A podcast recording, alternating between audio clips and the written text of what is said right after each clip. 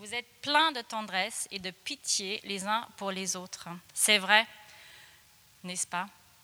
Eh bien, remplissez-moi de joie en vous mettant d'accord. Ayez un même amour, un même cœur, une même pensée. Ne faites rien pour passer devant les autres ou pour que les autres vous admirent. Cela ne vaut rien. Au contraire, soyez simples et pensez que les autres sont meilleurs que vous. Ne cherchez pas votre intérêt à vous, mais cherchez l'intérêt des autres. Entre vous, conduisez-vous comme des gens unis au Jésus-Christ.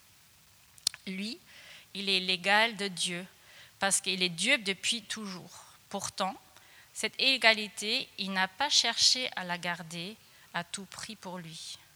Mais tout ce qu'il avait, il a laissé. Il s'est fait serviteur. Il est devenu comme les hommes. Et tous voyaient que c'était bien un homme. Il s'est fait plus petit encore. Il a obéi jusqu'à la mort. Il est mort sur une croix. C'est pourquoi Dieu l'a placé très haut. Il lui a donné le nom qui est au-dessus de tous les autres noms. Alors tous ceux qui sont dans le ciel, sur la terre et chez les morts tomberont à genoux quand ils entendront le, le nom de Jésus. Et tous reconnaîtront ceci. Jésus-Christ est le Seigneur pour la gloire de Dieu le Père. C'est pourquoi, amis très chers, obéissez à Dieu, comme vous l'avez toujours fait. Obéissez-lui, non seulement quand je suis là, mais encore plus maintenant que je suis absent. Avec un grand respect pour Dieu et en tremblant, travaillez pour être sauvés. Dieu travaille en vous et vous rend capable de vouloir et de faire les actions qui lui plaisent. Faites tout sans vous plaindre et sans discuter. Ainsi, vous serez innocents, on n'aura rien à vous reprocher. Vous serez des enfants de Dieu sans défaut au milieu des gens malhonnêtes et mauvais. Parmi ces gens-là, vous brillez comme des lumières dans le monde, parce que vous apportez la parole de vie. Le jour où le Christ viendra, je pourrai être fier de vous, et on le verra bien. Je n'irai pas travailler pour rien, je ne me serai pas fatigué pour rien. Mon sang, c'est-à-dire ma vie, sera peut-être ajouté comme une offrande au sacrifice de votre foi présente à Dieu. Pourtant, cela me rend heureux. Et je me réjouis avec vous tous. Vous aussi, soyez heureux et réjouissez-vous avec moi.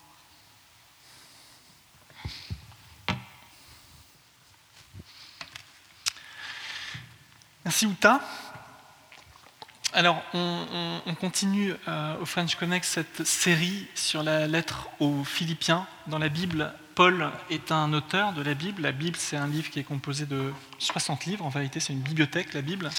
Et dans la partie Nouveau Testament, euh, Paul a écrit beaucoup de, choses. Il a envoyé des lettres à des églises.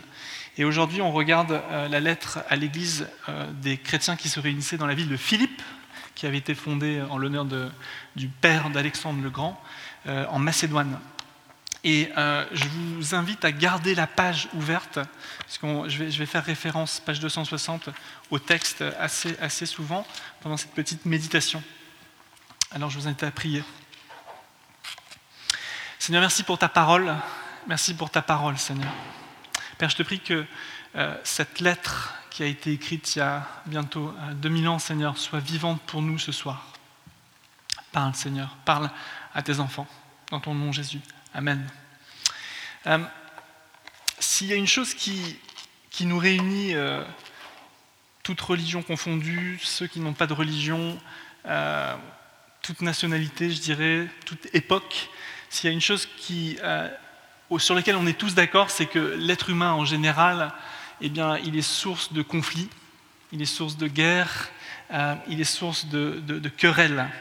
Et euh, c'est quelque chose qui est vrai au niveau international, c'est quelque chose qui est vrai au niveau national, euh, c'est vrai au niveau des familles, des couples, des amitiés. Et c'est quelque chose qui existe. Donc vraiment cette désunion, être dans la désunion et après dans le conflit. Paul, ici, dans cette partie de la lettre, va vouloir adresser un problème qui est celui euh, de garder l'unité. Il en parle un tout petit peu plus loin, au chapitre 4, au verset 2, il dit Évodie, c'est des noms, des prénoms antiques, et Syntique, je vous demande avec force, soyez d'accord entre vous en restant unis au Seigneur. Donc il y, a, un petit problème, c'est le problème de désunion entre deux personnes qui se sont, euh, comme on dirait communément, pris la tête, peut-être. Et, il veut adresser ce problème, euh, Paul, dans cette lettre. Parce que la lettre aux Philippiens, c'est une lettre qu'il a écrite à une église qu'il aime vraiment beaucoup. Il a fondé cette église euh, dix ans avant, cette lettre a été à peu près écrite dix ans après la fondation de cette église. Et donc, il écrit une lettre et il leur dit qu'il les aime. Et il y a vraiment une relation spéciale entre Paul, l'apôtre Paul, et les chrétiens de Philippe. C'est vraiment une relation d'amitié et d'amour. Et, Paul l'a dit dans notre passage, il se réjouit en eux, mais il souhaite que ça, il souhaite que sa joie soit complètement complète. Et c'est pour ça qu'il veut adresser ce problème de désunion. Et vous savez, quand il y a un conflit, quand on veut résoudre un conflit, de l'extérieur, ça paraît toujours facile euh, d'essayer de, s'immiscer dans un conflit et d'être un peu le, médiateur ou l'arbitre. Mais de l'intérieur, quand vous êtes dans un conflit, évidemment, il y a, des choses qui sont au-delà du rationnel. Il y a des émotions, il y a peut-être un historique, il y a peut-être des blessures. Et c'est toujours un petit peu plus compliqué que de juste euh, voir de l'extérieur et de se dire mais pourquoi, pourquoi ils ne font pas la paix? Pourquoi il y a cette euh, désunion Et donc Paul, dans, cette euh, passage, dans ce passage, il veut nous aider à résoudre ce problème euh, de conflit en essayant de regarder la source. Qu'est-ce que la source de tous ces conflits dont je viens de parler, les guerres, les, familles, dans les familles, etc. Et il va, il va regarder ça au verset 3 et 4, si vous voulez juste relire avec moi. Il dit dans le verset 3 et 4, il dit ceci. Ne faites rien pour passer devant les autres ou pour que les autres vous admirent. Cela ne vaut rien. Au contraire, soyez simple et pensez que les autres sont meilleurs que vous. Et au verset 4, ne cherchez pas votre propre intérêt, votre intérêt à vous, mais cherchez l'intérêt des autres. Donc Paul demande euh, à, ses, amis de, cette église de Philippe de vraiment aller à la racine du problème de ce problème de désunion. Il parle d'ambition personnelle. Euh, l'ambition, c'est pas mauvais en soi, mais c'est une ambition qui est tournée vers soi. C'est une ambition qui, euh, évidemment, est euh, égocentrique, je dirais. Dans une autre traduction de notre verset, c'est dit Ne faites donc rien par esprit de rivalité ou par un vain désir de vous mettre en avant. Alors, je préfère cette traduction parce que apparaît alors un mot qui est très ancien euh, en, langue française, s'appelle la vaine gloire. Et, cette idée euh, d'orgueil et de fierté qui est une gloire, parce qu'on cherche tous la gloire. la, racine du problème, pour le dire autrement, la racine du problème que Paul veut donner, c'est que chacun d'entre nous, chaque être humain, à la fin de l'histoire, dans son cœur, il a comme un trou noir, euh, il a besoin de se sentir aimé, il a besoin, on a besoin de se sentir admirer, et cette idée qu'on a besoin de cette gloire, d'avoir cette gloire. Et la vaine gloire, c'est ça, c'est une gloire qui est, qui est vide, vaine. Et, en grec, le, terme qui est utilisé, je le dis juste en passant parce qu'il nous servira un petit peu plus tard, ça se dit kénodoxia. La doxia, c'est la gloire, doxologie, c'est souvent quelque chose qu'on entend dans les églises, c'est pour donner gloire à Dieu, mais kénogloxia. Et donc, les êtres humains sont assoiffés de gloire. Il n'y a qu'à voir aussi notre, notre contexte culturel actuellement, c'est vrai qu'on aime bien avoir des figures, euh, footballeurs, artistes ou euh, journalistes ou euh, hommes politiques qui, sont pour nous comme cette, représentation de gloire. Et le mot gloire dans la Bible est vraiment important, on l'a lu tout à l'heure dans le psaume, la gloire c'est tout ce qui est donné comme poids à Dieu.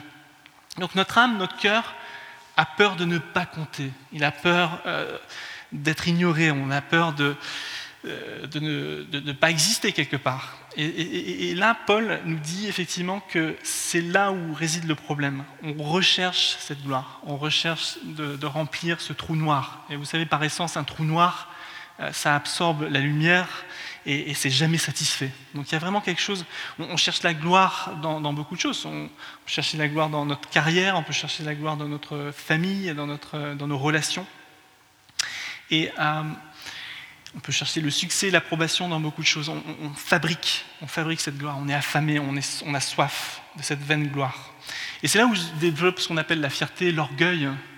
Euh, en nous. Voilà, c'est quelque chose qui est centré sur nous, c'est cet ego.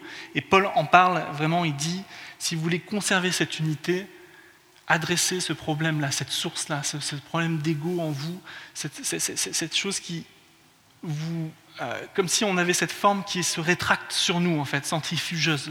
ce qu'on appelle le péché dans la foi chrétienne, c'est toujours quelque chose qui, se rétracte sur nous, qui est centré sur nous. Euh, ça se tourne sur soi.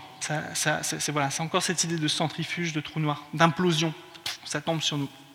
Et Paul nous donne simplement euh, la solution. Il dit Soyez simple, au verset 3, et pensez que les autres sont meilleurs que vous.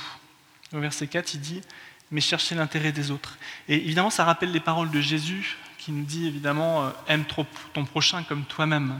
Il y a vraiment cette idée de réciprocité, chercher l'intérêt de l'autre. Euh, un autre équilibre, c'est vraiment trouver cet équilibre où les uns les autres. Imaginez un monde où on chercherait l'intérêt des uns des autres. C'est ça l'idée. Parce que c'est vrai que dans vos contextes professionnels, dans vos contextes familiaux, on a toujours besoin de se positionner comme euh, Outa disait, et c'est vrai que dans notre culture, dans notre monde professionnel, si on ne le fait pas, on a l'impression qu'on va se faire écraser. Mais imaginez un monde où il y aurait un autre équilibre, où chacun, effectivement, chercherait l'intérêt de l'autre. Et c'est ça, euh, l'idée de Paul, c'est de dire qu'un autre regard est possible sur cette source du problème. Et comment conserver l'unité dans la diversité Eh bien, c'est de, chercher cette humilité.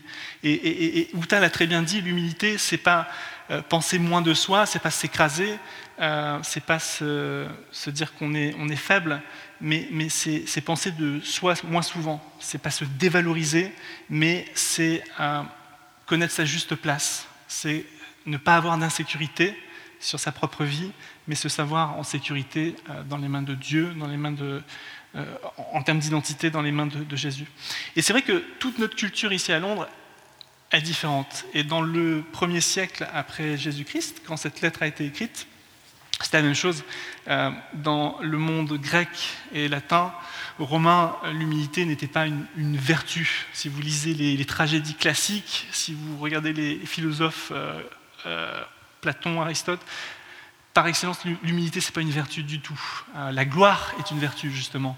il y a tous ces héros antiques ou ces demi-dieux qui, vont rechercher la gloire.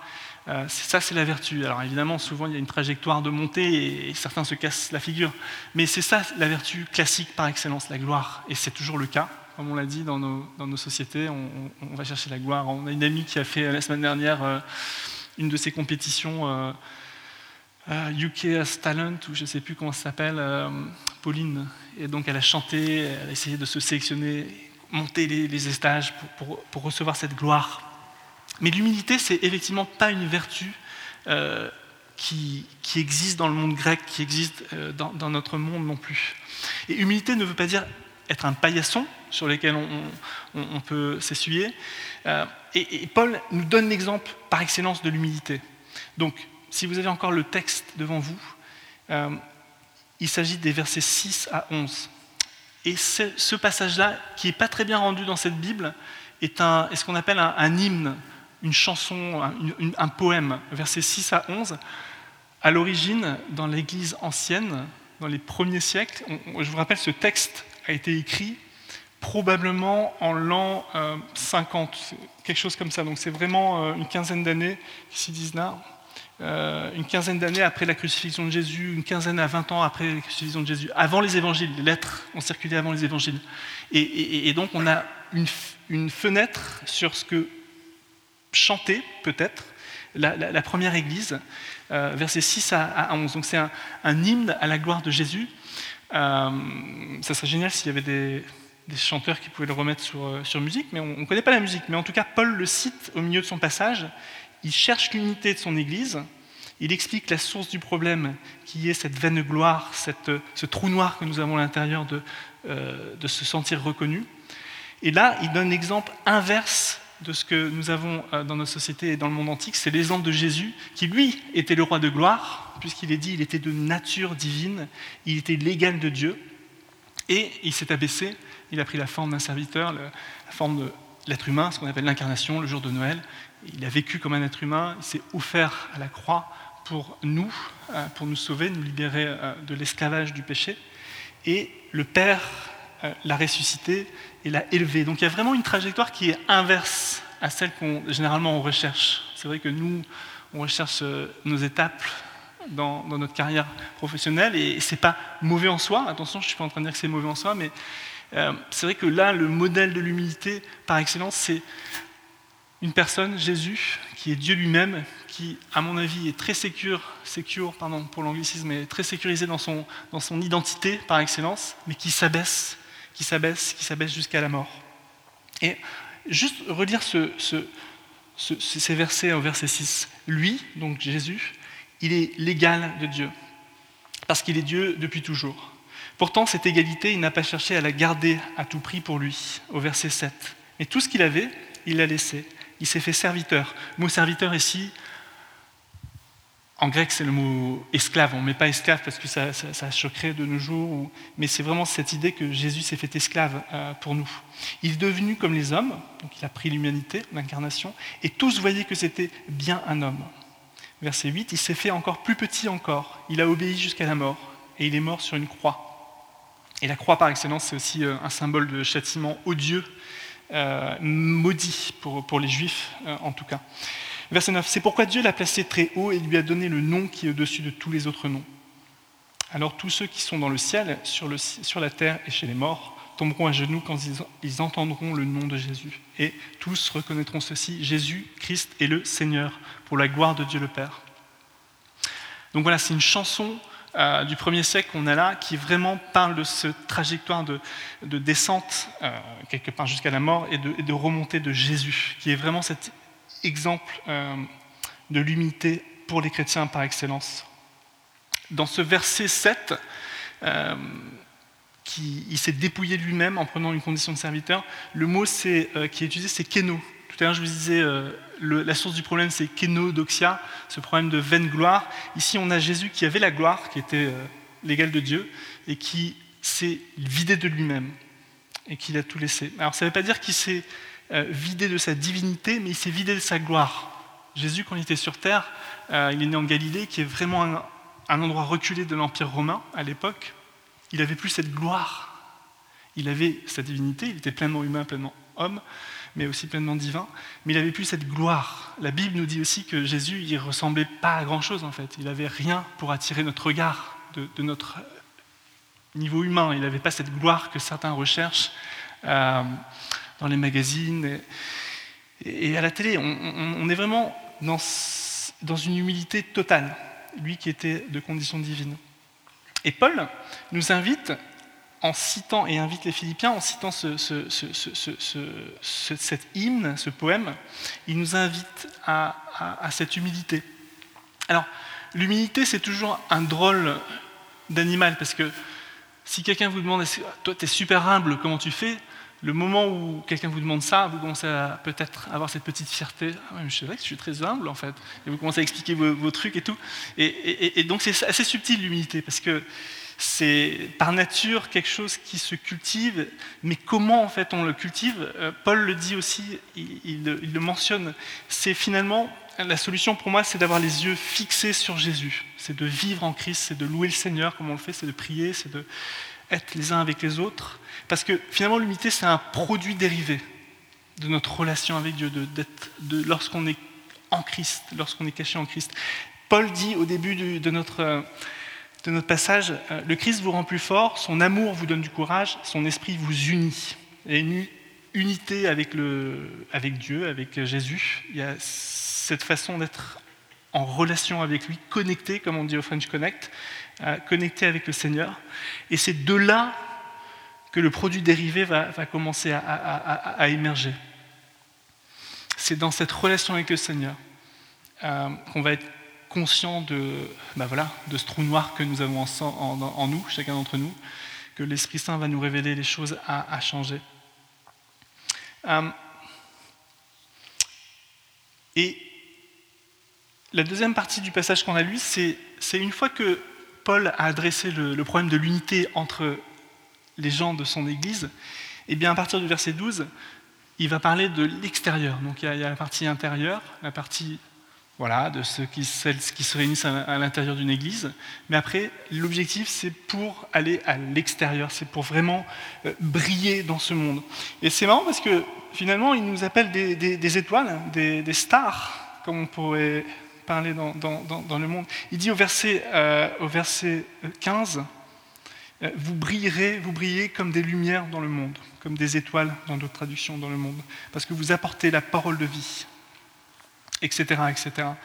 Et donc, du coup, il y, a, cette idée que Dieu euh, veut créer quelque chose, une communauté, une communauté de personnes qui, sont, qui réalisent qu'ils ont, ont besoin de la gloire du Seigneur et de l'humilité de Dieu et de cette relation avec le Seigneur pour ensuite sortir de leur mur et témoigner de cette lumière au monde qui en a beaucoup besoin et qui donc, comme on l'a dit en introduction, comme j'ai dit, est dans ces conflits, dans ces querelles et dans ces batailles permanentes. Voilà, donc l'humilité, ce produit dérivé de notre relation avec le Seigneur, et qui nous permet en retour eh bien, d'être une lumière dans le monde. Comme l'a dit Uta, c'est quelque chose sur lequel on, travaille tout le temps. Je pense que, je pense que en préparant ce message personnellement, euh, cette semaine, j'ai été aussi touché, comme disait Uta, euh, je pense, euh, tu, as suivi la semaine avec la réunion d'équipe, etc.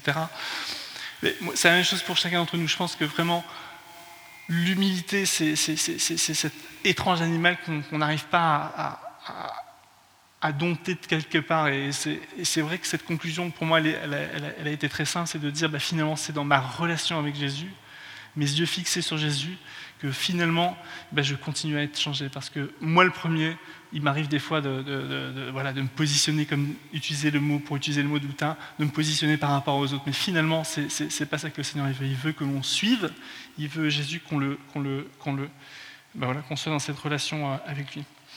Je vous invite à prier, mes sœurs.